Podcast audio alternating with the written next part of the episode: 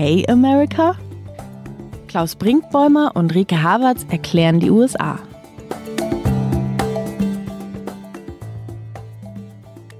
Hallo zu Okay America, dem neuen Podcast von Zeit Online. Alle zwei Wochen reden wir hier über alles, was Amerika bewegt und was uns mit Amerika bewegt. Ich bin Rike Havertz, ich bin Chefin vom Dienst bei Zeit Online und regelmäßig für Geschichten in den USA. Ich freue mich auf unsere zweite Folge und die findet tatsächlich unter sehr besonderen Umständen statt. Ja, Donald Trumps Amerika und die Corona-Pandemie, das ist heute unser Thema. Ich bin Klaus Brinkbäumer, Zeit- und Zeit-Online-Autor in New York, dem abgeschlossenen, vereinsamenden New York.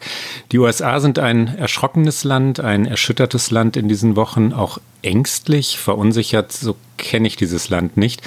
New York erinnert mich im Moment ehrlich gesagt an Krisengebiete. Es ist still, es ist ähm, vereinsamt, selbst auf den, auf den großen Straßen, in den Parks.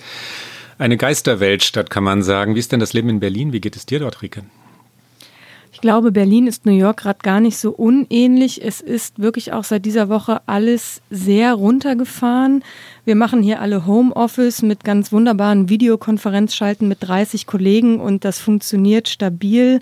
Ab und zu treffen wir uns so zu gemeinsamen Hangouts, um dieses Kollegen-Bürogefühl nicht zu verlieren. Heute habe ich mich nochmal mit dem Fahrrad ins Studio durchgeschlagen, weil mein Aufnahmeequipment hängt noch bei der Post fest und da merkst du auch, wenn du durch die Straßen fährst, es ist wirklich sehr, sehr langsam. Unsere netten Kaffeebesitzer hier um die Ecke, die wissen überhaupt nicht, wie lange sie das durchhalten können, diese runtergefahrene Stadt. Und äh, dann gibt es hier aber gleichzeitig gerade immer noch diesen Trend zu so Open-Air-Partys. Also bei mir gestern Abend vom Haus, die Brücke am Kanal war voll mit Leuten, die gefeiert haben. Gibt es das bei euch auch noch? Das gab es bis vor ja, 48 Stunden, würde ich sagen. Menschen, die in den Bars waren, Menschen, die, die gefeiert haben zusammen, die auch ganz bewusst noch einmal feiern wollten oder, oder, oder es teilweise auch nicht so ernst genommen haben. Das ist im Moment aber vorbei. Die Vorschriften, die von, von äh, Bürgermeister de Blasio kamen, von Governor Cuomo, der, also dem, dem Gouverneur von New York State, sind schärfer und immer schärfer geworden. Und inzwischen ist die Stadt äh, wirklich verstummt. Und es hat etwas äh, Beängstigendes, unfassbar Trauriges auch, weil wenn man so drüber nachdenkt, der Deal, wenn man das amerikanische Wort mal nehmen will oder das englische, den wir alle, die wir hier leben, äh, ja eingegangen sind, ist, dass wir in New York wenig privaten Raum haben. Du kennst Manhattan, die Stadt ist so eng, die Wohnungen sind klein, man lebt hier in Schuhkartons, ähm, oft mit Esstischen, die man ausklappt oder, oder Betten, die hochgeklappt werden, ähm, weil es so 35, 40 Quadratmeter Wohnungen sind und, ähm, und wenig Stauraum und so. Und der Deal, von dem ich sprechen wollte, war, man, man tauscht. Es ist ein Handel, weil man dafür den öffentlichen Raum Manhattans bekommt, die, die Parks, Washington Square oder den Central Park oder die endlos vielen Restaurants oder den Broadway, äh, Metropolitan Opera, die, die Sportteams äh, dieser Stadt, also Madison Square Garden und die Veranstaltungen dort das öffentliche New York ist das, was man bekommt, wenn man sich privat einschränkt. Ne? So, so war das hier. Und, äh, und das alles hat dann auch noch einen enormen finanziellen Preis, weil die Mieten ja irrsinnig teuer sind hier. Und das bricht gerade auseinander. Also natürlich stimmt dieser Handel nicht. Ich will darüber nicht jammern, weil er nirgendwo auf der Welt mehr stimmt. Es ist nur hier so extrem, weil wir jetzt so zurückgeworfen sind auf, auf den privaten Raum, der so knapp ist. Und dann sitzen die Menschen in ihren Wohnungen ähm, es gibt natürlich kein soziales System mehr, Kindergärten und Schulen und all das ist zu. Und die Wohnungen wiederum sind in Hochhäusern. Wir, wir, wir wohnen hier in der Bleecker Street äh, in der Nähe des Washington Square oder der New York University im 30. Stock. Ähm, und da fühlt man sich dann, oder wir fühlen uns auch nicht wirklich sicher, weil die amerikanischen Lüftungsanlagen durch die ganzen Hochhäuser laufen und nicht so richtig vertrauenerweckende Geräusche machen. Die Fahrstühle äh, werden natürlich von allen Leuten benutzt, die hier wohnen. Das ist ja klar, es geht nicht anders. Also der enge Raum, 9,5 Millionen Einwohner, jetzt nicht nur in Manhattan, ja in ganz New York, ähm, aber in den, in den fünf sogenannten Boroughs, also Bezirken, 9,5 Millionen Einwohner, das macht den Leuten Angst. Dass wir hier auf so engem Raum leben, macht es natürlich auch gefährlicher, wenn sich das in dieser Stadt äh, eben noch rasanter ausbreiten sollte.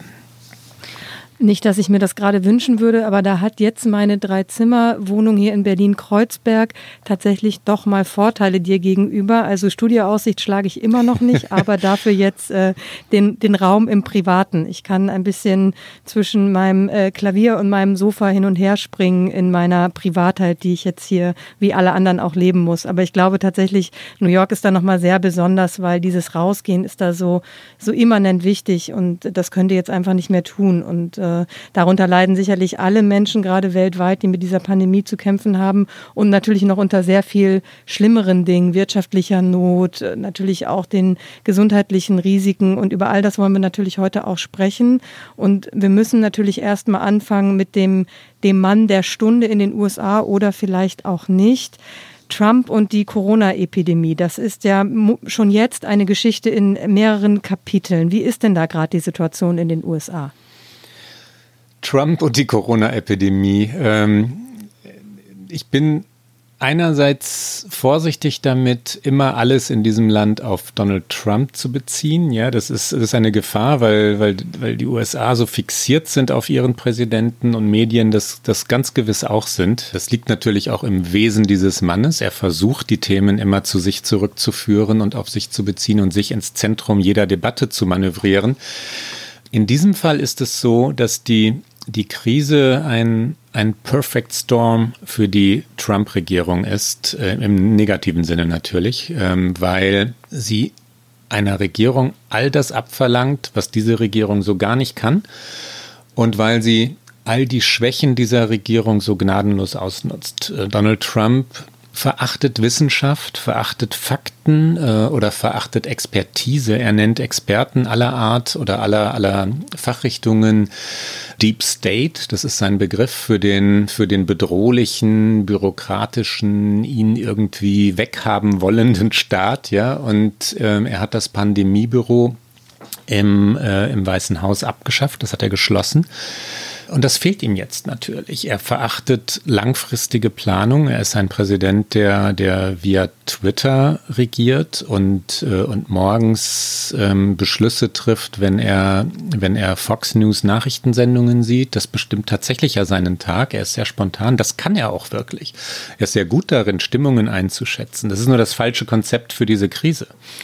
Er verachtet internationale Zusammenarbeit. Er ist nicht gut im Zusammenspiel mit Partnern. Und auch das ist natürlich verheerend, wenn man, äh, wenn man sich jetzt die Geschichten dieser Tage ansieht, wie es eben keine Abstimmung mit europäischen Partnern über, über Reiseeinschränkungen gab oder wie es, ähm, wie es den Konflikt jetzt oder als es den Konflikt gab um die Impfstoffentwicklung und den Versuch der Amerikaner, Impfstoffe sich, sich exklusiv zu sichern. Die Regierung ist dem Ganzen nicht gewachsen. Wie sieht es aus der Ferne aus? Aus der Ferne ist man natürlich immer auch schnell dabei, diese Trump-Regierung zu kritisieren. Und ich stimme dir in allem zu. Ich finde, es hat sich ja rhetorisch jetzt so ein bisschen was verändert. Also er hat ja schon jetzt versucht, von seiner Anfangsrhetorik ähm, das ist alles nicht so schlimm und es wird schon wieder gut. Davon ist er ja so ein bisschen runtergekommen. Der nationale Notstand ist ausgerufen. Man soll sich auch in Amerika nicht mehr über zehn Menschen versammeln. Was diese Überforderung der Regierung angeht, glaube ich, dass viele auch hier in Deutschland das Gefühl haben, dass das in Deutschland und Europa gar nicht so anders ist. Ich glaube, da hat man tatsächlich eher so ein einheitliches Gefühl, da kann man Donald Trump gar nicht mehr so sehr, sage ich mal, herausstellen, weil auch hier natürlich vielfach sich die Frage gestellt wird, machen wir das alles richtig? Ist diese sukzessive, dieses sukzessive Runterfahren von öffentlichem Leben, ist das eigentlich so eine Salamitaktik oder steckt da eine Idee wirklich dahinter? Und insofern insofern, glaube ich, ist die Überforderung bei allen groß. Und ich finde schon interessant, dass natürlich von der Leyen, du hast es angesprochen, diesen Einreisestopp, den Trump da verhängt hat, den haben sie stark kritisiert. Und das muss man natürlich auch kritisieren, dass da wieder nicht in Gemeinschaft drüber entschieden wurde. Jetzt verhält sich Europa aber ja ganz ähnlich. Auch hier werden die Grenzen geschlossen, sind die Grenzen geschlossen. Äh, kommt, die komplette Welt ist jetzt als Risikogebiet eingestuft worden vom Robert Koch Institut. Insofern. Und Macron ich, beschwert, Entschuldigung, wenn ich ins Wort grätsche. Und Macron ja, beschwert sich darüber, wenn die Deutschen das äh, nicht wirklich vorher mitgeteilt haben und nicht richtig gut kommuniziert haben. Ich weiß, das ähnelt einander.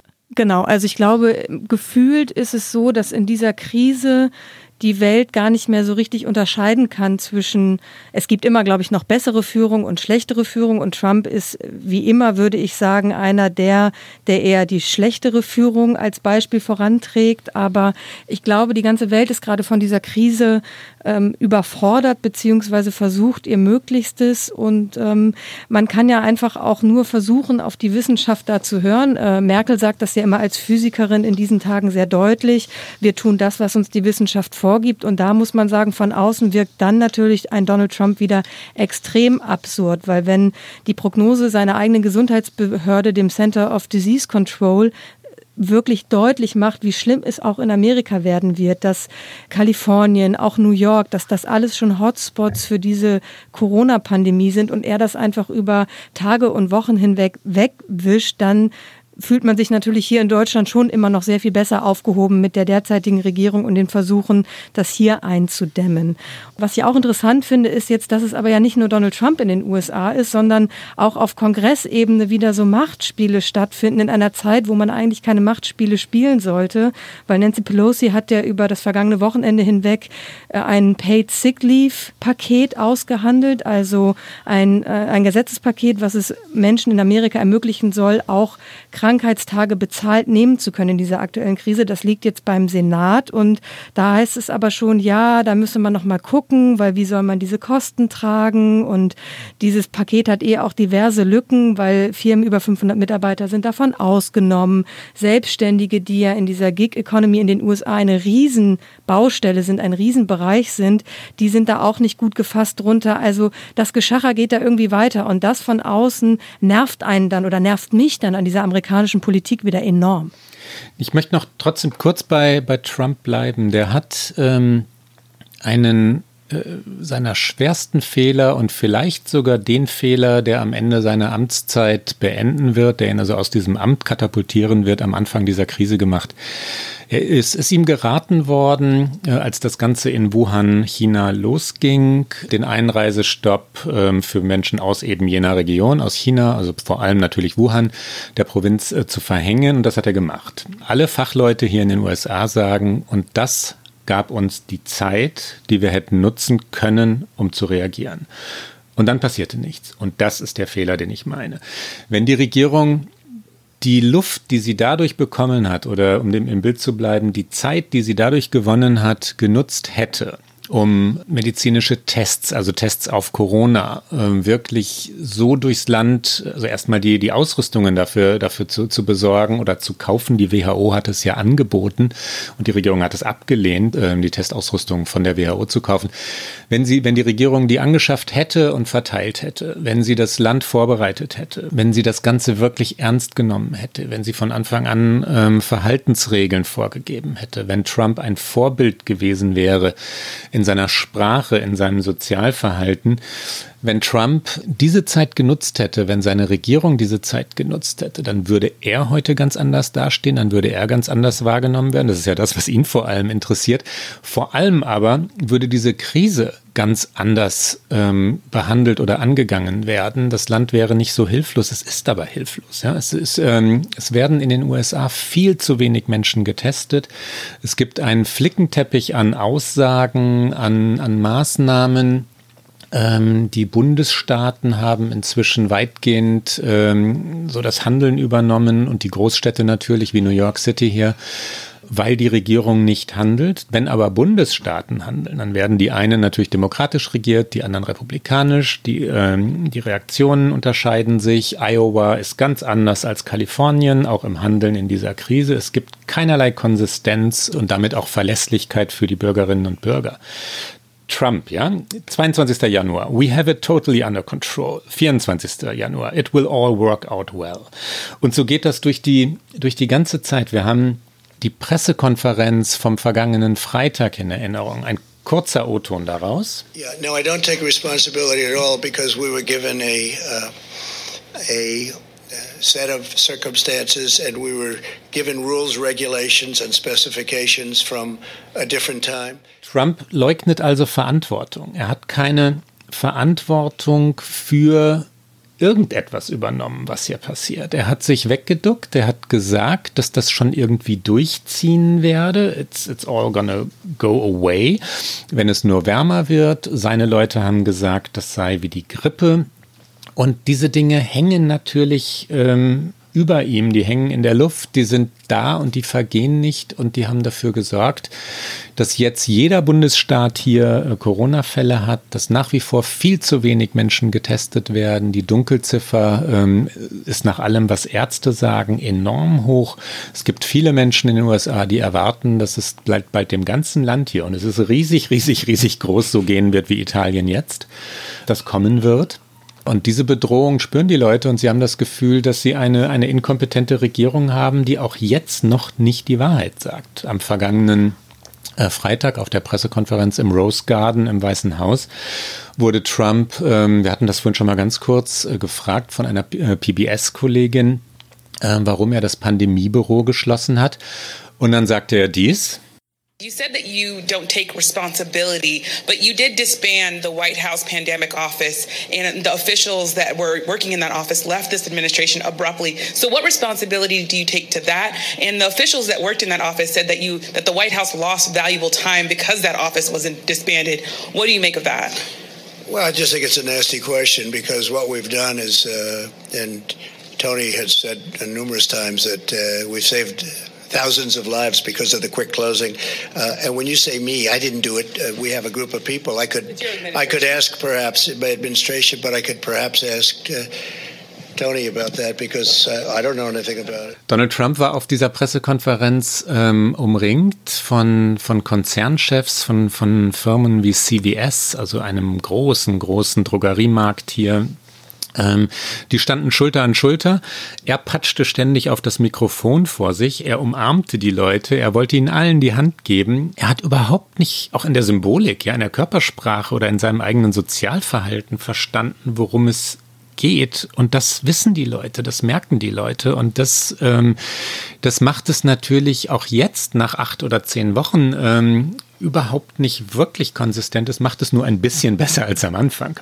Ich finde, das ist auch ein ganz fundamentaler Unterschied, wenn ich jetzt gerade zum Beispiel gesagt habe, viele sind überfordert von dieser Krise und viele Bürger sind auch verunsichert von dem, was da passiert. Aber ich glaube wirklich der krasse Unterschied zwischen dem, was zum Beispiel hier in Deutschland passiert, was eine extrem natürlich faktenbasierte Berichterstattung ist und auch eine faktenbasierte Informationsquelle, die man da bekommt, jeden Tag Pressekonferenzen vom Robert Koch Institut und Merkel, die sich mit Experten umgibt. Trump macht genau das nicht und du hast es eben genau jetzt gerade deutlich gemacht und ich finde mit das Entscheidendste ist immer seine Kommunikation dann auch in dieser Krise, die einfach an die Gesundheit der Menschen geht, von Fake News zu sprechen, alles auf Verschwörungen zu basieren. Seine Zielgruppe nimmt ihm das ja ab und damit gefährdet er ja natürlich noch mehr Menschen. Und das finde ich ist so krass gefährlich, weil es ist natürlich ganz toll, dass die New York Times und auch äh, die Washington Post einen ganz großen Teil ihrer Corona-Berichterstattung frei zugänglich machen für die Leserinnen und Leser. Aber die Frage ist, kommt das dann auch bei den Menschen an, die ansonsten im Grunde Trump vertrauen? Ja, und die Antwort ist ganz klar nein, weil die ähm, Umfragen, die es hier gibt, belegen, dass äh, Anhänger der Republikaner und ganz besonders ähm, Zuschauer und Zuschauerinnen von Fox News nicht glauben, dass Corona wirklich gefährlich sei oder jedenfalls nicht derart ernsthaft glauben, dass Corona gefährlich sei, wie Anhänger der Demokraten oder Leser, Leserinnen der New York Times oder der Washington Post. Die werden aber auch anders informiert. Ja, es gibt immer noch bei Fox News ähm, Moderat, Moderatoren, Moderatorinnen, die sagen, ach, ähm, feiert weiter oder geht raus oder es, äh, es ist nicht so schlimm. Trump sagte am 15. März, äh, da hat das ein, ein bisschen eingestanden, this is a very contagious virus, also es ist äh, ansteckend. It's incredible, dann staunte er wieder. But it's something that we have tremendous control over. Also wir kontrollieren das, wir haben es im Griff und das ist einfach Unfug. Ähm, das stimmt. Ja, und dann ja? Sorry. Und dann sagt er wieder, nicht mehr als zehn Leute sollen sich jetzt zusammentreffen. Aber das, also es ist alles so krass inkonsistent und ich finde das so, so, so gefährlich, was das mit den Menschen macht, die eben nicht die New York Times lesen, nicht die seriösen Medien. Und das, ähm, ich verstehe auch überhaupt nicht, eigentlich ist es ja auch ein strategischer Fehler, weil er hätte sich natürlich auch als der komplette Krisenpräsident inszenieren können, was in Wahlkampfzeiten ja eigentlich immer wahnsinnig gut ankommt. Also er hätte im Grunde diese Krise auch für sich nutzen können. Mein Eindruck ist, er versucht das jetzt gerade so wieder ein bisschen einzufangen. Du hast es ja länglich beschrieben, wie sich so ein bisschen seine Kommunikation verändert, aber das kriegt er doch jetzt gar nicht mehr eingefangen. Also ich kann mir nicht vorstellen, wie er sich jetzt noch so inszenieren will, dass ihm diese Krise tatsächlich zum Vorteil nutzen kann. Also noch viel wichtiger als die Kommunikation ist ja das, was wirklich geschieht, also wie, wie Politik mit Beschlüssen gemacht wird, gestaltet wird. Und da passiert halt äh, nichts, was konsistent wäre. Das ist schwierig. Ich sage nicht, dass es einfach sei. Wir, erleben in der EU und anderswo, wie schwierig gerade der Umgang mit dieser Krise ist, weil die Entwicklungen so schnell sind, ja, weil es sich permanent verändert, weil ständig auch Einflüsse sich verschieben, Einflüsse von außen. Ich sage nicht, dass es einfach sei, aber die Trump-Regierung ist ja besonders dadurch gekennzeichnet, dass sie permanente Personalwechsel hat. Er hat jetzt seinen vierten Chief of Staff, also Stabschef, Büroleiter kann man auch sagen, ähm, der vierte. Und er hat den in der Krise erneut ausgewechselt. Mick Mulvaney abgeschossen, während die Krise sich gerade aufbaute. Der Stabschef ist nach dem Präsidenten die wichtigste Figur im Weißen Haus. Der organisiert das Management, der verteilt Verantwortung, der sagt, wer sich worum kümmert, der organisiert Meetings und, äh, und Konferenzen. Also den, das ist das wirkliche Management dieses Unternehmens White House. Ja, dieser Austausch genau jetzt ist verheerend für schnelle Reaktionen oder wenn man denn schnell reagieren will. Äh, ein Beispiel dafür ist die Fernsehansprache vom vergangenen Mittwoch, die, die ja auch in Europa wahrgenommen wurde, weil das jene war, in der er das äh, Reiseverbot gegen Europäer aussprach.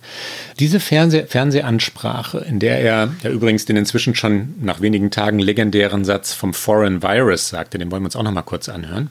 This is the most aggressive and comprehensive effort to confront a foreign virus in modern history. I am confident that by counting and continuing to take these tough measures, we will significantly reduce the threat to our citizens and we will ultimately and expeditiously defeat this virus. Diese Fernsehansprache ähm, wurde miserabel vorbereitet. Die ist ähm, also sie, sie wurde am selben Tag ausgeheckt, das war Trumps Idee. Dann war unklar, wer schreiben würde, wer schreibt den Text. Dann hat irgendwann äh, Jared Kushner, der sich ausschließlich dadurch qualifiziert, dass er der Schwiegersohn des Präsidenten ist, gesagt, okay, ich schreibe das. Hat mit Stephen Miller zusammen, der ein, ja, der strengste, schärfste ähm, im Hintergrund ist, was die äh, Migrationspolitik angeht. Also der immer für alles Ausländer verantwortlich macht, für alles, was in diesem Land passiert, der die Mauer zu Mexiko hochziehen will. Stephen Miller und Jared Kushner haben sich hingesetzt, diese Rede geschrieben. Ähm, die wurde ganz kurz vor äh, 21 Uhr, also bevor sie gehalten wurde, fertig. Sie wurde äh, nicht gegengelesen von irgendwelchen Medizinern. Es gab keinerlei Fact-Checking, wie wir Journalisten das nennen. Und dann sitzt da der Präsident, stammelt vor sich hin. Er hat ja wirklich gestammelt, konnte die eigenen Worte nicht vom Teleprompter ablesen. Das ist eine Rede. Also er hat die Worte vor sich und er hat sich trotzdem versprochen. Das ist auch nicht seine Stärke, wenn ich das kurz sagen Lesen. darf. Lesen und vom Teleprompter ablesen. Nein, aber es ist wichtig. Ich verstehe schon und er ist spontan immer besser. Das ist aber ein ernster Anlass und äh, man sollte es hinkriegen. Man sollte in so einem Moment nicht sagen, dass auch Frachten und Handel eingeschlossen sind in dieses Reiseverbot was man dann zwei Stunden später wieder korrigieren muss, weil halt das Gegenteil stimmt. Ja, Frachten waren explizit ausgenommen. Er hat das Gegenteil dessen gesagt, was er selber beschlossen hatte, in einer Fernsehsprache an die Nation, in bei diesem Thema, in dieser Krise, weil das so zusammengemurkst war. Da stimmt halt gar nichts. So eine Rede muss vorbereitet sein, die muss geprobt sein, die muss natürlich äh, faktensicher sein. Also die Dinge sollten stimmen, die dort behauptet werden. Und das ist das Management dieses Weißen Hauses. Das ist ähm, dem Ganzen schlicht nicht gewachsen. Und ähm, wir haben es schon zwei, dreimal angesprochen in diesem Podcast, der, der Vergleich zu, zu dem, was man in Europa erlebt. Für mich ist völlig klar, dass alle Regierungen Fehler machen und überrollt werden. Die, die Auswirkungen sind so enorm. Ähm, aber in Deutschland sitzt eine Bundeskanzlerin, die natürlich langfristige Planung schätzt, die ähm, Fakten wahrnimmt, die Wissenschaftlern vertraut, selber Wissenschaftlerin ist und Teamarbeit ermöglicht. Ja? Das sind drei Dinge, die, die nicht ganz unbedeutend sind, wenn man mit so etwas fertig werden will. Und all das fehlt im Weißen Haus. Was soll ich dazu noch sagen? Wir können ja einen, einen Podcast mit Schweigen bestreiten. Ich finde, das, das dem Anlass auch angemessen. Ich, ich, würde mich sehr gerne mit dir streiten, aber ich glaube, heute ist nicht die Folge, wo wir uns über diese Dinge streiten können. Wir werden andere Folgen finden, aber es ist ja wirklich ein sehr ernstes Thema und vor allen Dingen, du hast es gerade schon angesprochen, die Maßnahmen, die da jetzt versucht werden in den USA, vor allen Dingen die Wirtschaft ist natürlich wie überall auf der Welt ein Riesenproblem. Wir haben alle die Kursstürze an den weltweiten Börsen verfolgt. Und in Amerika ist nochmal anders als in Deutschland die Situation insofern besonders, dass es natürlich einen enorm großen Sektor im Niedriglohnbereich gibt. Also laut einer aktuellen Studie des Brookings Institute sind 53 Millionen Amerikaner in diesem Niedriglohnsektor beschäftigt. Die sind alle davon getroffen, dass die Wirtschaft jetzt runterfährt. Diese Studie erhebt aber tatsächlich nur Menschen bis 65, also bis in das offizielle Rentenalter. Aber Rente ist in den USA ja auch so eine Makulatur, weil du natürlich eigentlich arbeitest, bis du umfällst in sehr, sehr vielen Bereichen. Also so eine schöne Pension, wie man das aus Deutschland heraus kennt, gibt es da für viele Menschen auch nicht. Das heißt, es werden noch sehr viel mehr Menschen davon betroffen sein. Und der Versuch, diese Wirtschaft jetzt irgendwie zu retten, das ist ja auch, sage ich mal, nicht so ganz in der Spur bis jetzt. Nee, wenn wir mal anfangen wollen mit dem Gesundheitssystem, ähm, die Menschen haben miserable Versicherungen, viele jedenfalls, nicht alle natürlich. Es gibt gute private Krankenversicherungen in, in den USA und es gibt natürlich auch fantastische Ärzte und Krankenhäuser. Aber also 2008, als Obama anfing, waren, wenn ich es richtig in Erinnerung habe, 45 Millionen Menschen nicht versichert. Ja? Dann hat er die, die große Reform seiner Obama jetzt, die große Reform seiner Amtszeit, heute Obamacare, offiziell die Affordable Care Act genannt, äh, durchgesetzt. Bis 2015 waren es aber immer noch 29 Millionen oder das sind so 9, 10 Prozent der Bevölkerung, ja, Menschen nicht versichert. Wie wollen die mit dieser Krise klarkommen. Die Menschen gehen nicht zum Arzt. Sie haben gelernt, dass sie nicht zum Arzt gehen dürfen, wenn sie krank sind. Das ist das eine große Problem. Dann gibt es den enormen wirtschaftlichen Druck, den hast du schon ein, zweimal angesprochen in diesem Podcast. Es gibt keinen Paid Sick Leave, wie das hier, hier heißt. Also wenn die, oder nur ganz selten, wenn die Menschen nicht zur Arbeit gehen, werden sie nicht bezahlt in den allermeisten Jobs. Das machen die, die wirklich stilvollen Unternehmen also jetzt zum Beispiel die, die New York Times, da weiß ich es anders. Ähm, die Leute sollen zu Hause bleiben, sie sollen auch nicht arbeiten, wenn sie Symptome haben und werden weiter bezahlt. Das ist aber nicht normal bei den großen Unternehmen. Bei Amazon zum Beispiel, das jetzt Rekordeinnahmen hat, weil sich ähm, die Menschen noch mehr nach Hause bestellen als zuvor schon. Und Amazon ging es schon vorher nicht so schlecht, sind die Zusteller wirklich ausgeliefert. Ja, die, die werden so miserabel bezahlt, dass sie sich Krankenversicherungen nicht leisten können. Wenn sie fehlen, werden sie nicht weiter bezahlt. Zumindest gehen sie bisher davon aus. Es kann sein, dass das jetzt geändert wird, aber sie, ähm, sie müssen weiterarbeiten. Es gibt dann in New York auch noch ähm, die ganz spezielle Situation, dass viele, äh, viele Leute hier zwei oder drei Jobs haben. Sie gehen also von Arbeitsplatz zu Arbeitsplatz und haben Nachtschichten in ihrem zweiten oder dritten Job, äh, um Mieten und die, die hohen Schulkosten äh, und dergleichen zu tragen. Jetzt haben die Schulen geschlossen, weshalb es keine Kinderbetreuung mehr gibt. Die Leute haben wirklich Angst, dass ihnen ihr Leben zusammenfällt und das ist vielen schon zusammengebrochen. Ja? Die, die wirtschaftliche Situation vieler, vieler Leute hier ist, ist deshalb deshalb so, so verheerend, weil, weil die Wirtschaft komplett zum Erliegen gekommen ist. In New York hat, ist ganz viel abhängig von, von, von ganz kleinen Läden, Cafés. Ähm, das ist ja eine, eine Kneipenstadt, Kaffeestadt, eine Stadt der, der vielen kleinen Stores, Geschäfte und alle geschlossen jetzt. Das bedeutet, die Leute können die Mieten nicht tragen, können die Familien nicht ernähren und sie haben Angst. Es ist tatsächlich eine, eine, eine verheerende Situation. Wenn es schlimmer wird, wenn, wenn also die Zahlen jetzt drastisch steigen, ähm, weiß man nicht, wie dieses System dem gewachsen sein kann. Ich habe am Wochenende auch mit einem Freund von mir geschrieben aus den USA, der lebt in Ohio, also jetzt auch nicht in irgendeinem der fancy States. Der ist Anfang 20 und er macht sich eigentlich um sich keine Sorgen, aber um seine Mutter, die wiederum arbeitet als Journalistin bei NPR, ist also vergleichsweise gut abgesichert. Aber auch wenn das äh, CDC sagt, dass eben für diese Tests nichts mehr verlangt werden würde von behördlicher Seite, die Kosten, die an der Durch Durchführung dieses Tests hängen, die sind ja auch enorm. Da gibt es unterschiedliche Berechnungen von unterschiedlichen Medien, aber man kann damit bis zu 3000 Dollar rausgehen aus irgendwelchen Tests und Behandlungen. Und das wiederum hängt dann auch davon ab, was du für eine Versicherung hast. Hast du, ähm, weil unter Obamacare kannst du dann ja noch unterschiedliche Stufen von Zusatzleistungen dazu kriegen. Also bist du, ich glaube, es geht so in Bronze, in so Farben, Farbcodes geht das. Und ähm, das fand ich schon erstaunlich. Der ist halt gerade irgendwie aus dem College raus und sagt, ach ja, ich komme schon irgendwie durch. Das ist ja auch oft so eine sehr amerikanische Mentalität, aber die greift natürlich in einer so flächendeckenden Krise eigentlich auch nicht mehr mit, ich komme schon durch. Und über zwei Gruppen haben wir auch noch gar nicht gesprochen, die, finde ich, bis jetzt auch in der Öffentlichkeit noch nicht so wahrgenommen werden. Das ist einmal die wahnsinnig große äh, Gruppe von den illegalen Einwanderern und vor allen Dingen in Kalifornien,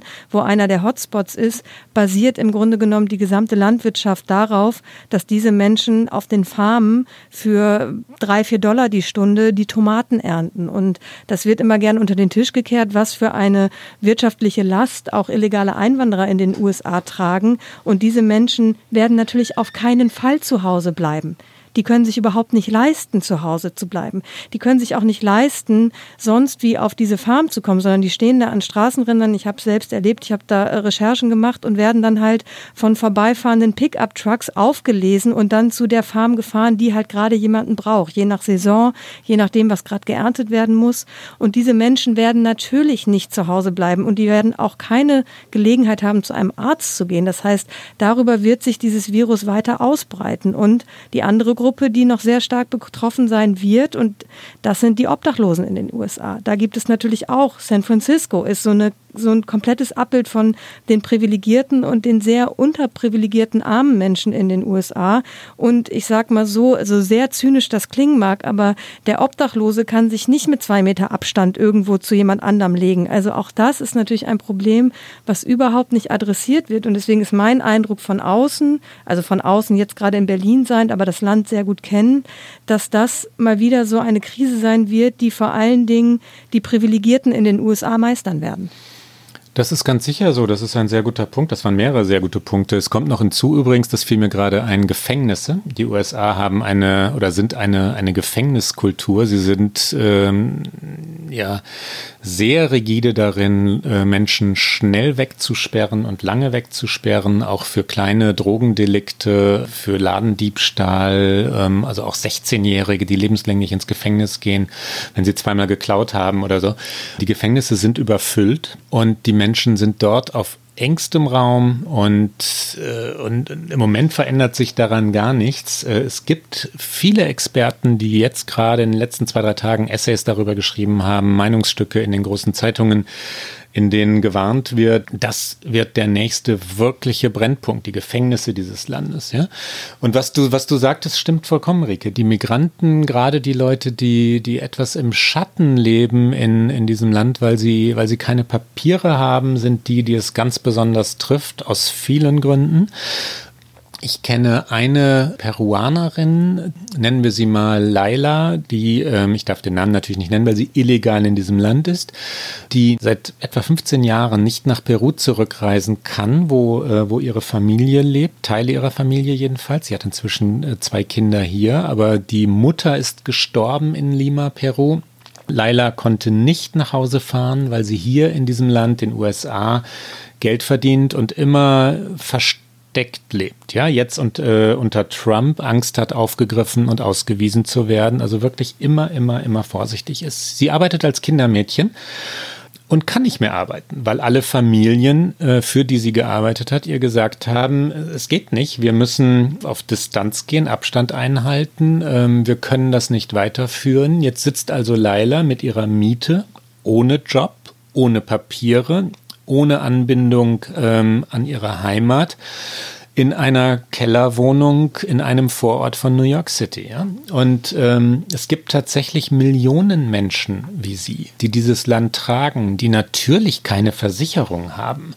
Wie, also wie kriegt man hier Krankenversicherung, wenn man nicht mal einen Pass hat, wenn man sich hier gar nicht aufhalten darf? Und das sind die, die wirklich betroffen sind. Du sagtest gerade einmal, die gehen natürlich zur Arbeit. In diesem Fall muss man sagen, sie würde gerne, kann aber nicht und wird eingesperrt in ihr Haus, äh, aber, aber eben lebensunfähig, ne? weil, weil sie die Kosten, die sie hat, nicht mehr tragen kann.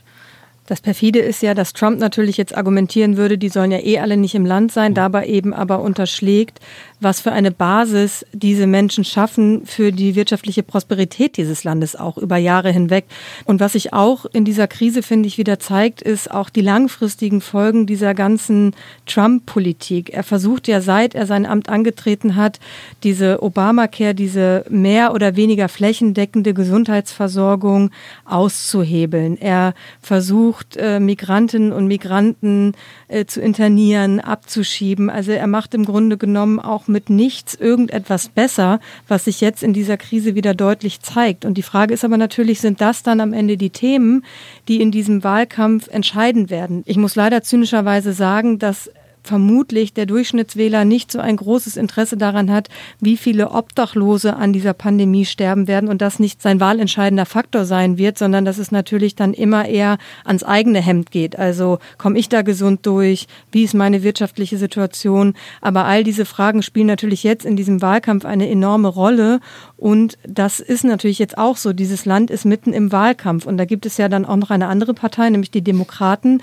die gerade noch versuchen, ihren Präsidentschaftskandidaten Kandidaten zu finden. Wir haben in unserer ersten Folge sehr lange über die Demokraten gesprochen, müssen aber natürlich auch hier einmal über Joe Biden und über Bernie Sanders sprechen, weil natürlich dieses Thema für sie jetzt auch sehr wahlkampfrelevant wird. Und wir hören mal kurz rein in einen etwas äh, längeren, aber sehr, sehr guten Zusammenschnitt von der New York Times aus dem letzten TV-Duell der beiden, wo sie darüber gesprochen haben, wie sie gedenken, mit dieser Krise umzugehen.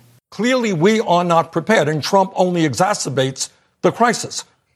When we spend twice as much per capita on healthcare as any other nation, one might expect that we would have enough doctors all over this country. One might expect that we would have affordable prescription drugs. One might expect that we are preparing effectively for a pandemic, that we were ready with the ventilators, with the ICUs, with the test kits that we need. We are not. And bottom line here is in terms of Medicare for all, despite what the vice president is saying. What the experts tell us is that one of the reasons that we are unprepared and have been unprepared is we don't have a system. That has nothing to do when you're in a national crisis. The national crisis says we're responding. It's all free. You don't have to pay for a thing. That has nothing to do with whether or not you have an insurance policy. This is a crisis. We're at war with the virus. We're at war with the virus. It has nothing to do with copays or anything. We just passed a law saying that you do not have to pay for any of this, period. That's not period. true. As a matter of fact, that's not true. That law has enormous loopholes. I understand that Nancy Pelosi did her best. Republicans prevented it. No, I, what you're, talk, talk- you're, what you're talking about, Joe, here is enormous loopholes within that that in fact it is not necessarily covering treatment for all people in America and that people are going to be stuck with a bill. This is a crisis. This is like we are being attacked from abroad. This is something that is of great consequence. This is like a war. And in a war, you do whatever is needed to be done to take care of your people. Was wir da gerade gehört haben, war zum Auftakt Bernie Sanders, der natürlich jetzt seine Chance gekommen sieht, seine Revolution im Gesundheitswesen noch durchzusetzen und Joe Biden auf der anderen Seite, der eher so einen staatsmännischen Ansatz hat und sagt, wir sind hier im Krieg und ich schaffe es, äh, mich um meine Leute zu kümmern, wenn ich Präsident bin. Die beiden haben ja schon unterschiedliche Vorstellungen darüber, wie Gesundheitsversorgung funktionieren wird. Sanders, wie gesagt, will die große Revolution. Er will Medicare for All, also einen Versicherungsschutz für alle Amerikaner.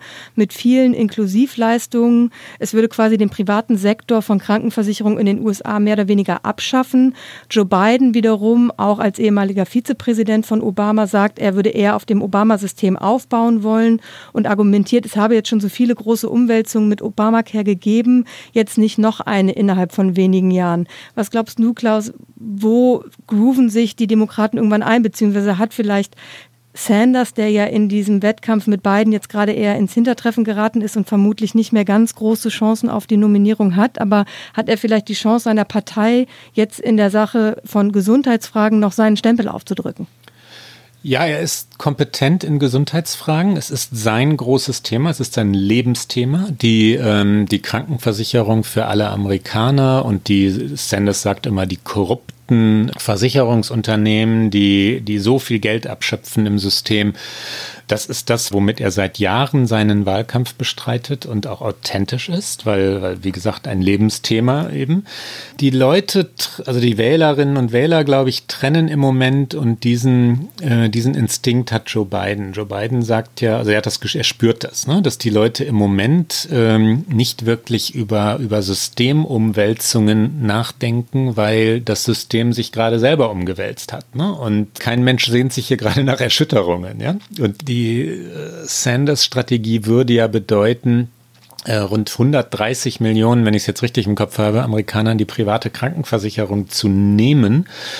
Damit muss er erstmal durchkommen. Also das glaubt im Moment kein Mensch mehr. Die, der da, ich grätsch dir da ganz kurz rein, um auch nochmal für unsere deutschen Hörer, die vielleicht nicht so ganz Amerika-affin sind wie wir, nochmal einmal nur kurz den Halbsatz reinzubringen, dass die Amerikaner im Grunde in der breiten Masse immer sehr skeptisch sind, wenn der Staat zu sehr eingreift auf ihr privates Leben. Deswegen gerade dein Halbsatz mit irgendwie den, den Menschen ihre private Krankenversicherung nehmen, beziehungsweise ihnen etwas aufoktroyieren, das kommt bei vielen sehr, sehr schlecht an an. Das nur so kurz als kleiner Wikipedia-Eintrag. Das ist ein ganz wesentliches Charaktermerkmal dieses Landes, das du da ansprichst. Das ist übrigens, äh, ich komme gleich zu meinem, zum Punkt, auf den ich hinaus wollte, zurück. Das ist aber ein, ein, ein auch ein Vorteil in Zeiten einer solchen Krise. Amerikaner erwarten sehr viel weniger als wir Deutsche, dass der Staat ihnen hilft. Sie nehmen auch ähm, Rausschmisse, Kündigungen, äh, Bankrotte von Firmen nicht so schwer, wie, wie das Europäer oder Deutsche tun. Ähm, in Deutschland ist es noch viel üblicher, dass, dass Menschen ein ganzes Leben lang für eine Firma arbeiten als es das in Amerika ist, wo, wo das ganz normal ist, dass man mal rausgeschmissen wird und dann irgendwo wieder anfängt und so. Das wird auch ganz beiläufig erzählt. Ne? Um, I've, I've been fired twice and three times and what happened to you und so. Das sind ganz normale Wortwechsel, die es leichter machen, mit Erschütterungen klarzukommen und nicht so viel zu erwarten äh, von, von der Regierung, die aber natürlich auch Zusammenhalt erschweren. Ja? Und das, das ist ein auch ganz schön egoistisches Land hier. Und um zu, äh, zu deinem und unserem Punkt zurückzukommen, jetzt im Moment glaube ich, ich hoffe, ich schätze es richtig ein, ähm, wollen die Menschen, die Wählerinnen und Wähler, die jetzt gerade den, den Kandidaten auswählen, äh, eine Stabilisierung. Sie wollen Soforthilfe in der Corona-Krise. Und sie wollen keine weitere Erschütterung an einem Ort, ähm, der, der zumindest irgendwie noch, noch halbwegs so äh, robust erscheint, ja. Und ähm, Biden hat das mit diesem Satz, ähm, sie wollen Resultate und keine Revolutionen, glaube ich, punktgenau getroffen. Ähm, die, ich glaube, dass es das ist und dass Bernie Sanders bei aller Kompetenz in Gesundheitsfragen jetzt trotzdem neben der Stimmung liegt, dass die Demokraten sich ganz, ganz schnell äh, versammeln werden. Ähm, sie sollten ehrlich gesagt auch alle weiteren Vorwahlen runterfahren oder sogar absagen, wenn das juristisch möglich ist. Ne? Und, äh, und jetzt diesen Wahlkampf in diesen Zeiten nicht in die Länge ziehen. Das war schon am Dienstag absurd. Äh, Vorwahlen, wo die Menschen Abstand halten müssen, einander nicht nahe kommen dürfen. Das haben so viele Wahlhelfer, Wahlhelferinnen abgesagt, weil sie nicht in diesen Turnhallen oder Schulen Schulsälen sitzen wollten in diesen Zeiten, wo die Regierung sagt, bleibt zu Hause. Ähm, die sollten sich, äh, wenn ich mal einen kurzen Draht an die Demokratische Partei äh, senden darf, die sollten sich hinter Joe Biden versammeln. Alle Kandidaten oder Bewerber, Bewerberinnen, Kamala Harris, Elizabeth Warren, Klobuchar, Buttigieg in einem Kabinett an die richtigen Posten setzen und als Team gegen Donald Trump antreten. Und wenn sie diesem weisen Rat aus Deutschland nun folgen, dann werden sie auch die Wahl gewinnen gibt bestimmt irgendeinen politischen Berater mit guten Deutschkenntnissen, der uns natürlich auch alle zwei Wochen äh, pflichtschuldig einschaltet und uns zuhört. Aber Joe Biden hat ja wenigstens schon mal gesagt, seine Vizepräsidentin würde auf jeden Fall eine Frau werden. Insofern, da gäbe es ja einige Kompetente, die du gerade aufgezeigt hast. Und auch Bernie Sanders hat ja in diesen Tagen angedeutet, he would do the right thing. Also er würde dann doch das Richtige tun, wenn er nicht der Kandidat würde. Und mein Gefühl sagt mir auch, man sollte da jetzt mal das äh, traditionelle politische System ein bisschen verlassen und dieses Eingeübte von diesen länglichen Vorwahlen und diesem Showdown dann hin zu den Parteitagen. Da ist ja eh auch noch die Frage, ob diese Parteitage, die erst im Sommer sind bei Demokraten wie Republikanern, wo dann immer mit sehr viel Pomp äh, der, der Kandidat bzw. die Kandidatin intronisiert wird, ob das alles überhaupt noch so stattfinden kann, ist ja eh derzeit überhaupt nicht abzusehen. Insofern muss man da, glaube ich, gerade so ein bisschen den pragmatischeren Weg wählen, auch wenn die Amerikaner natürlich die Show um diesen Wahlkampf immer sehr lieben, aber das ist, glaube ich, äh, in diesen Wochen nicht mehr angebracht. Das wird hier ähm, viel diskutiert, ob Trump dann auch eine Gelegenheit nutzen könnte, sogar die Wahl abzusagen und per Executive Order, also Erlass aus dem Weißen Haus im Amt zu bleiben oder die Wahl zu verschieben. Ähm, das wäre Plan B, dieser Gerüchtediskussion, wenn man es mal so nennen will, äh, die Wahl einfach nach hinten zu verschieben, bis sich seine Umfragewerte wieder verbessert haben. Beides ist aber ausgeschlossen. Lass mich auch da jetzt eine, eine hoffentlich weise Prognose abgeben, liebe Rike. Die Wahl wird am 3. November stattfinden, weil es per Federal Law, also per, per Gesetz seit Mitte ähm, ich glaube 1846, wenn ich jetzt nicht irgendwelche Zahlendreher im Kopf habe, ähm, vorgegeben ist, ähm, dass es der Dienstag, der erste Dienstag im November alle vier Jahre zu sein hat. Das ist festgeschrieben.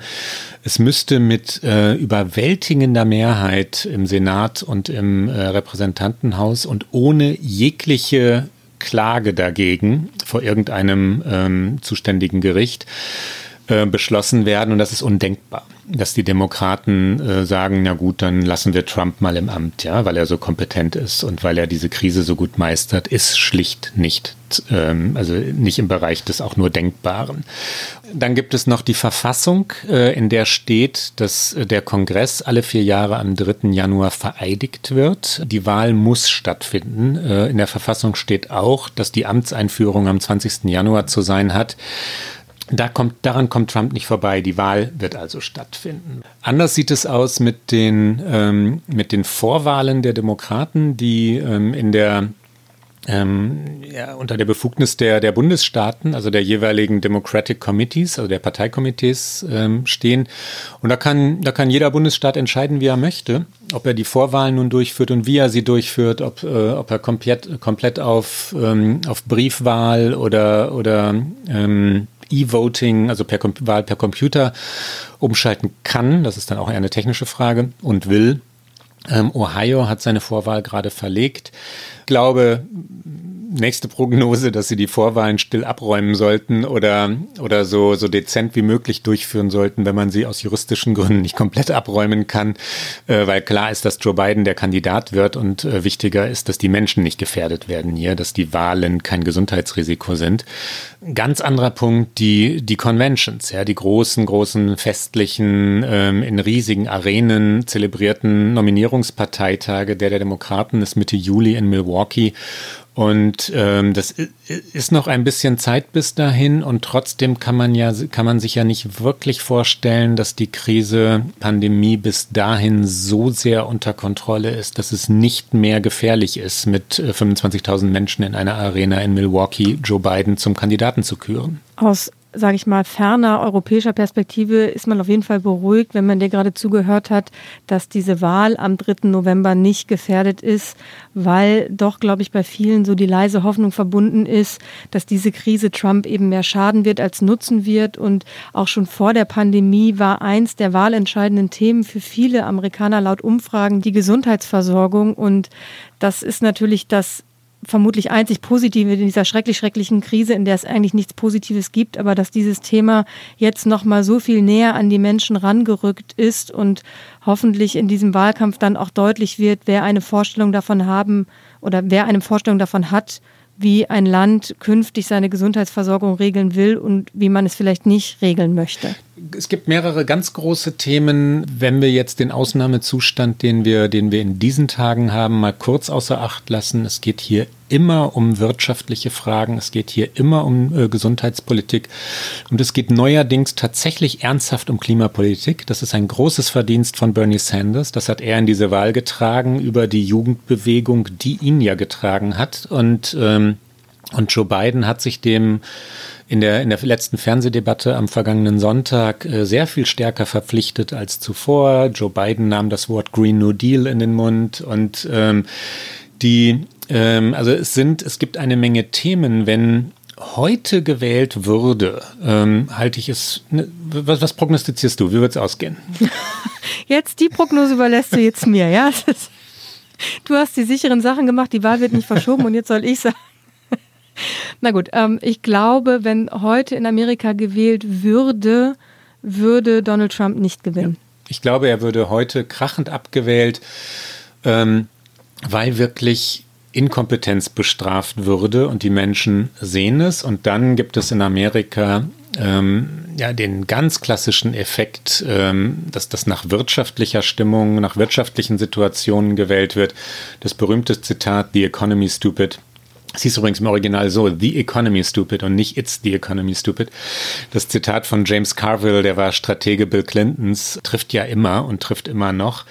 Der ganze Aufschwung der Börsen, ähm, der ersten, der Aufschwung der ersten drei Trump-Jahre ähm, ist, ist weg jetzt. Die, ähm, die, die beiden ganz scharfen Zusammenbrüche vom ähm, vergangenen Donnerstag als der, der S&P 500 um, um, ich glaube, 10 Prozent abstürzte und dann am Montag ja noch mal schärfer. Ähm, die, das waren die schärfsten Zusammenbrüche der letzten 30 Jahre, weit schlimmer als die, die Wirtschaftskrise von 2008, 2009, führte dazu, dass, dass, äh, dass Milliarden äh, an Vermögen vernichtet wurden und ein Präsident, der mit so etwas verknüpft wird, wird nicht wiedergewählt, ja, in diesem Land.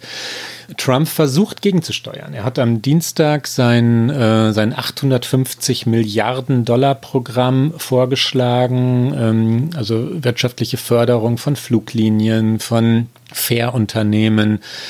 Ähm, er möchte ähm, Steuer Zahlungen quasi Stunden. 15. April ist in Amerika der, der sogenannte Tax Day, an dem die Steuern gezahlt sein müssen. Äh, wenn man, wenn man den Termin nicht einhalten kann, soll das zinsfrei passieren. Weitere Zins, weitere Steuererleichterungen sind geplant. Wenn aber am 3. November gewählt wird, und wir haben ja vorhin beschlossen, dass das so sein wird, wie ist denn dann dein Tipp? Du hast das beschlossen. wie tippst du dann? Ach Machen wir das jetzt alle zwei Wochen, dass nee, wir am Ende heute. der Sendung so ein bisschen rumtippen? Ja. Okay. Weil ich glaube, beim letzten, ah nee, beim letzten Mal haben wir getippt, äh, wer der Kandidat der Demokraten ja. wird. Da waren wir ziemlich richtig in unserer Prognose, glaube ich. Ähm, ich glaube, ah, es kommt jetzt, finde ich, sehr auf die Demokraten an. Also ich finde, es kommt sehr darauf an, ob äh, dann Bernie Sanders wirklich das Richtige tut, wie er es angekündigt hat, wenn Joe Biden wirklich der Kandidat werden sollte. Ich glaube, es hängt ein bisschen davon ab, ein bisschen davon ab, wen John Biden sich an seine Seite holt als Vizepräsidentin. Also auch da nochmal, wie, wie sehr diese Partei geeint in diese Wahl geht. Das haben ja die letzten Kongresswahlen im November gezeigt. Das ist diese Blue Wave, die kann es geben. Also blau ist die Farbe der Demokraten in den USA, rot die der Republikaner. Und nach diesen Kongresswahlen, als das Repräsentantenhaus wieder mehrheitlich demokratisch war, sprach man von einer Blue Wave. Und ich glaube, die kann es geben, wenn dieses wenn diese Partei sich sehr vereint, was diese wichtige Gruppe der Wechselwähler angeht, glaube ich, kommt es enorm darauf an, wie sich diese Pandemie in den nächsten Monaten entwickelt und wie du schon gesagt hast, die Wirtschaft ist mit ein entscheidender Faktor. Ich glaube nicht, dass so äh, Stimuluspakete Trump jetzt retten werden. Vor allen Dingen werden die Arbeitslosenzahlen natürlich auch entsprechend sich entwickeln. Und das ist auch immer ein enormer Gradmesser für dieses Land, wie sich die Arbeitslosenzahlen entwickeln. Da hat er sich sehr für gefeiert in seinen ersten Jahren. Das wird aber jetzt anders werden. Und die Frage ist auch, welche Rettung, also welche Unternehmen profitieren von diesen von diesen Rettungsmaßnahmen jetzt. Und du hast es schon für New York gesagt, es gibt aber so viele Teile des Landes, wo Wirtschaft auf, auf Kleinstläden basiert, wo Freischaffende unterwegs sind, wo kleine Betriebe irgendwas auf die Beine stellen. Und ich glaube nicht, dass die so schnell davon profitieren können, dass sie im November glauben, das ist der Präsident, der die Krise im Griff hat. Aber ich räume ein, da schwingt natürlich auch immer meine Hoffnung mit, weil ich einfach nicht nochmal vier Jahre Donald Trump erleben möchte. Hier gibt es die Furcht, äh, Rike, dass, dass Trump, ähm, also bei vielen Demokraten und, und Kolumnistinnen, Kolumnisten, äh, die, die so langsam drüber, drüber zu schreiben beginnen, wie sich das alles auswirken wird, ähm, gibt, es die, gibt es die Furcht, dass ähm, genau im November oder Ende Oktober äh, Trump es schaffen kann, womöglich schaffen kann, sich als Krisenmanager neu zu inszenieren, weil es dann vorbei sein wird.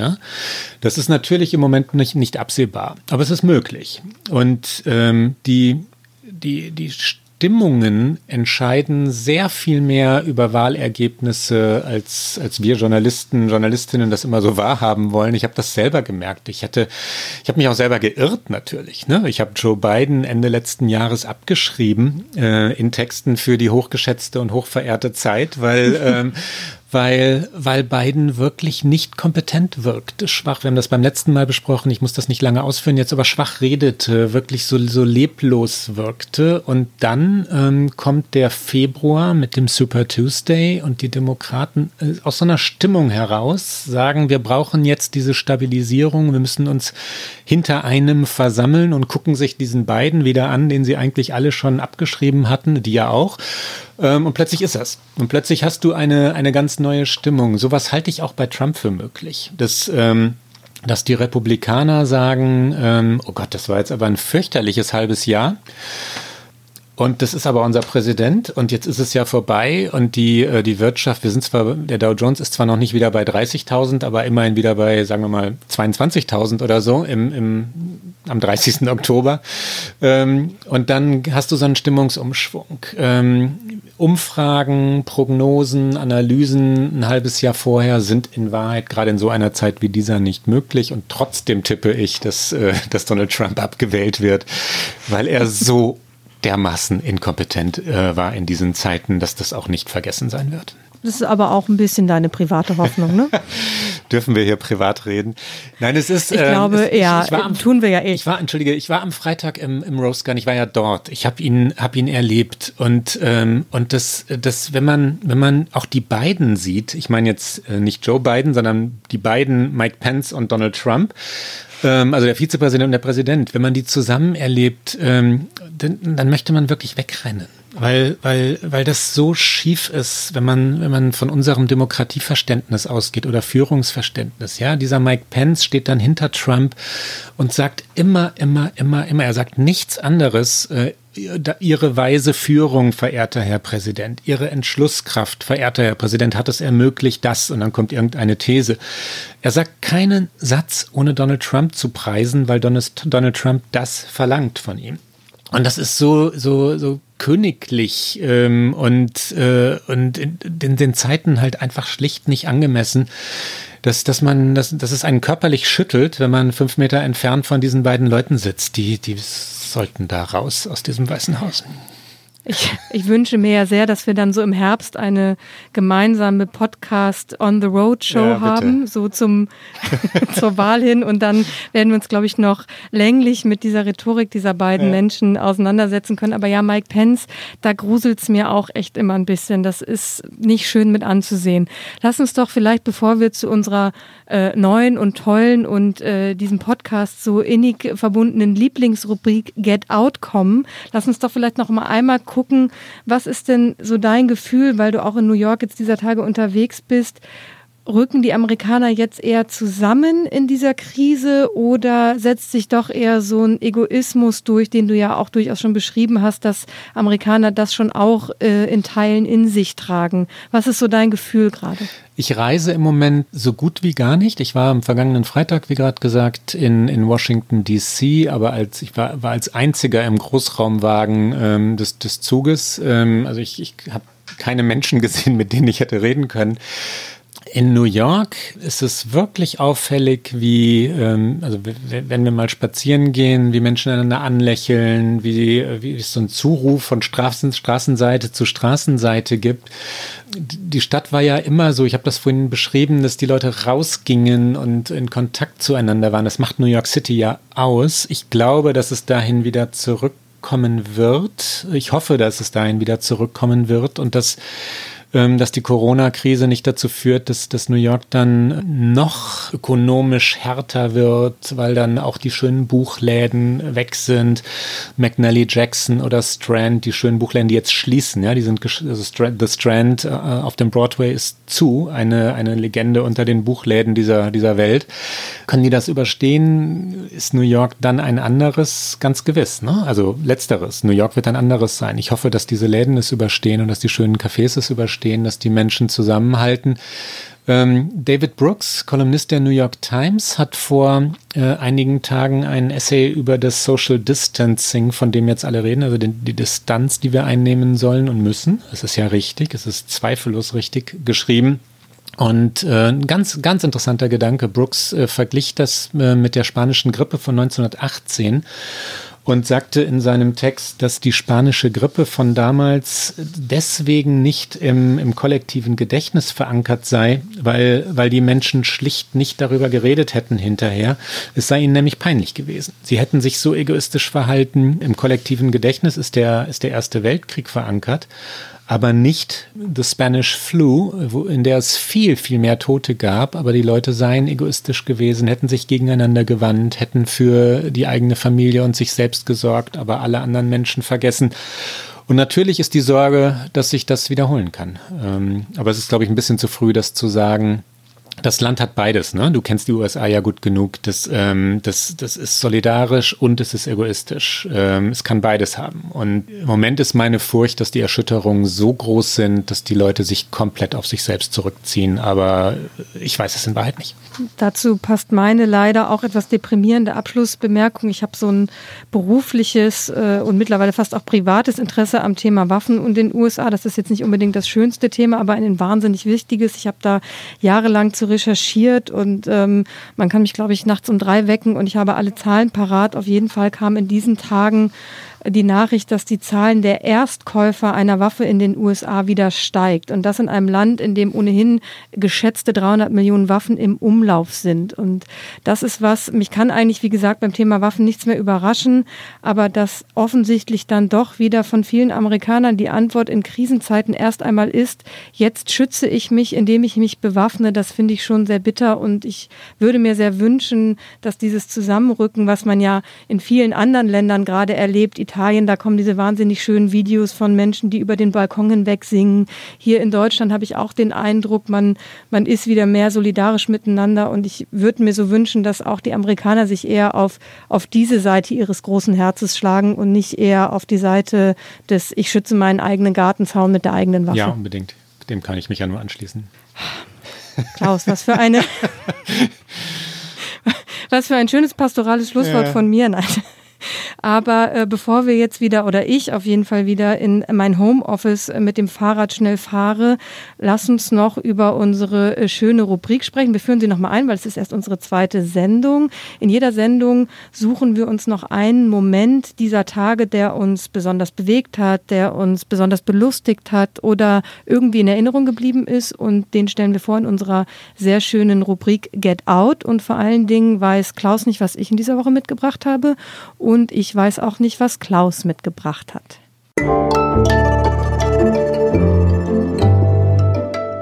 Get out. So, Klaus, dann lass hören. Was ist diese Woche von dir dabei? Sag mal ganz spontan, äh, anders geht das ja nicht in dieser Rubrik. Hast du amerikanische Lieblingsbücher? Ja, diverse, weil ich ja Amerikanistik studiert habe. Lass mal hören, deine Top 5. Gott, meine Top 5.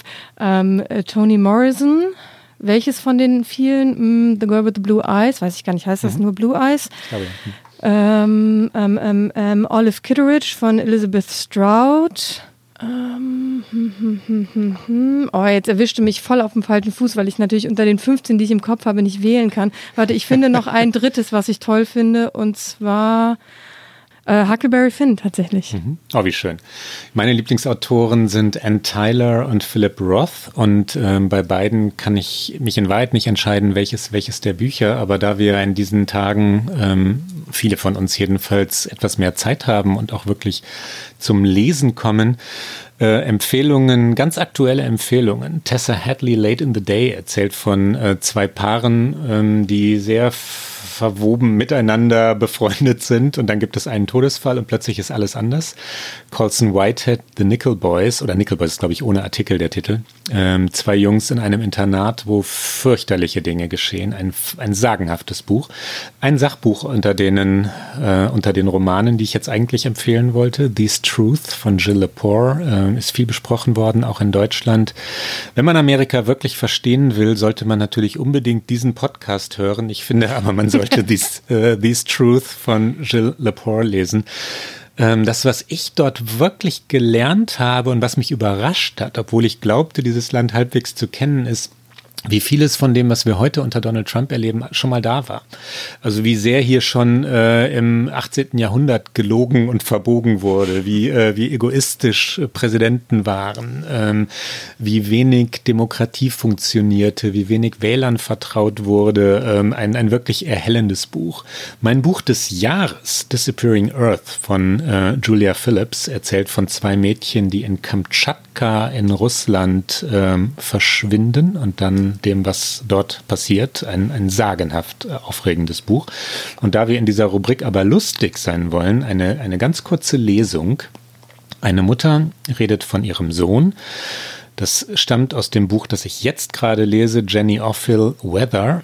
Um, a few days later, I yelled at him for losing his new lunchbox, and he turned to me and said, Are you sure you're my mother?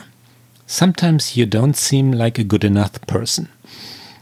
Und da musste ich schallend lachen. Ich hoffe, oder ich sehe, du lachst gerade auch. Absolut. Ich finde, äh, lustiger konnte ich in diesen Tagen nicht sein, aber sometimes you don't seem like a good enough person. Das stelle ich mir auch vor. Das wird mein Sohn bald zu mir sagen. Schöne Kategorie. Ich glaube, über Bücher machen wir bestimmt auch noch mal eine Sendung. Ja. Ich habe mir jetzt auch, bevor die Buchhandlungen hier auch äh, schließen mussten, noch die Fortsetzung tatsächlich von Olive Kitteridge von Elizabeth Stroud besorgt und freue mich, dass das jetzt zu Hause bei mir auf dem Bücherstapel liegt für, für kommende ruhige Wochenenden.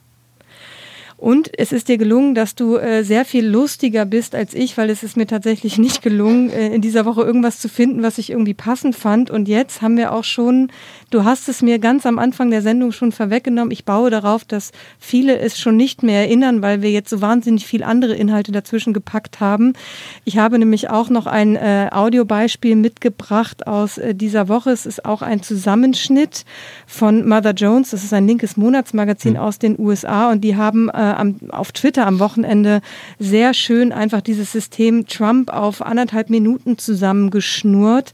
Sie haben nämlich die äh, PK von Freitag, die du schon erwähnt hast, wo die Reporterin nach der Schließung des Pandemiebüros fragte, gegengeschnitten gegen eine Pressekonferenz Ende Februar, wo er sich noch als guter Geschäftsmann gebrüstet hat, der Menschen nicht beschäftigt, die nicht gebraucht würden. Und wir hören uns das jetzt einfach noch mal einmal ganz kurz in Gänze an. Oh ja, ich freue mich. You said that you don't take responsibility, but you did disband the White House pandemic office, and the officials that worked in that office said that you that the White House lost valuable time because that office wasn't disbanded. What do you make of that? Well, I just think it's a nasty question. Uh, and when you say me, I didn't do it. I mean, you say you say we did that. I don't know anything about it. have consistently called for enormous cuts to the CDC, the NIH, and the WHO. You've talked a lot today about how these professionals are excellent, highly critical, and necessary.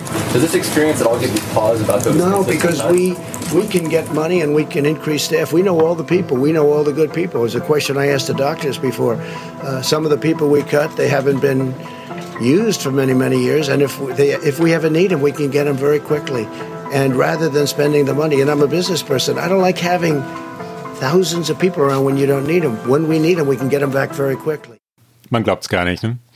Nee, ich habe es mir ehrlich gesagt auch auf Twitter am Wochenende dreimal angehört, diese kurze Sequenz, und habe es dann auch nochmal nachrecherchiert, weil man will ja auch nicht irgendwelchen Fake News unterliegen, auch wenn Mother Jones wirklich frei davon ist, dass sie jetzt irgendwas komisch zusammenschneiden würden. Aber ich finde, es ist so ein nettes oder nicht nettes, ist leider ein erschreckendes Beispiel dafür, wie wichtig es ist, in dieser Präsidentschaft einfach die Fakten immer kontinuierlich zu verfolgen und diesem Mann auch vorzuhalten, was er noch drei Wochen zuvor oder nur zwei Tage zuvor gesagt hat. Und und da muss man gar nicht als, als Leser oder als Interessierter immer äh, fünfseitige Artikel und Analysen lesen, sondern auch so ein Moment kann einfach total hilfreich sein. Und deswegen fand ich das für diese Sendung so schön, aber ich gebe zu, nicht besonders lustig. Mir fiel vorhin an der Stelle, als ich die, äh, die Reporterin von PBS ähm, nannte ihren Namen nicht ein und wie es dann, dann oft ist, eine halbe Stunde später kommt er dann, äh, Jamish Alkindor heißt die, heißt die Kollegin. Äh, und sie verdient schlicht, dass wir sie nennen, weil sie eine derjenigen ist, die, äh, die Donald Trump immer wieder an genau diesem Mist, was er gestern gesagt hat. Ja, äh, genau das, was du gerade meintest, Rike. Die, ähm, sie spricht ihn an am Freitag in dieser Pressekonferenz. Wir haben ja vorhin das Beispiel gehört ähm, auf die Schließung des Pandemiebüros. Er sagt, das war ich nicht. Und sie fragt aber nach. Und das muss man sich erstmal trauen und das muss man auch stilvoll, also dann nicht wütend, beleidigt, äh, sondern in aller Klarheit hinkriegen, wenn da vorne der Präsident der Vereinigten Staaten steht, der Medien the enemy of the people nennt, ja und äh, und das macht sie in einer Ruhe und äh, und Konzentriertheit, äh, die die schlicht bewundernswert sind und auch Hartnäckigkeit, die Journalisten schlicht haben sollten. Ja, tolle Frau auf jeden Fall. Ja. Und das war sie nun unsere zweite Folge Okay America. Sie hören uns, wenn Sie mögen, alle zwei Wochen, immer donnerstags auf Zeit Online und auf den üblichen Podcast-Kanälen. Ich danke dir, liebe Rike, und bis zum nächsten Mal. Und ich danke dir natürlich, lieber Klaus. Die nächste Folge gibt es von uns am 2. April. Und wenn Sie uns schreiben wollen, dann erreichen Sie uns unter okamerica.zeit.de. Wir freuen uns über Ihre Nachrichten und wir freuen uns, wenn Sie wieder reinhören. Bis dahin.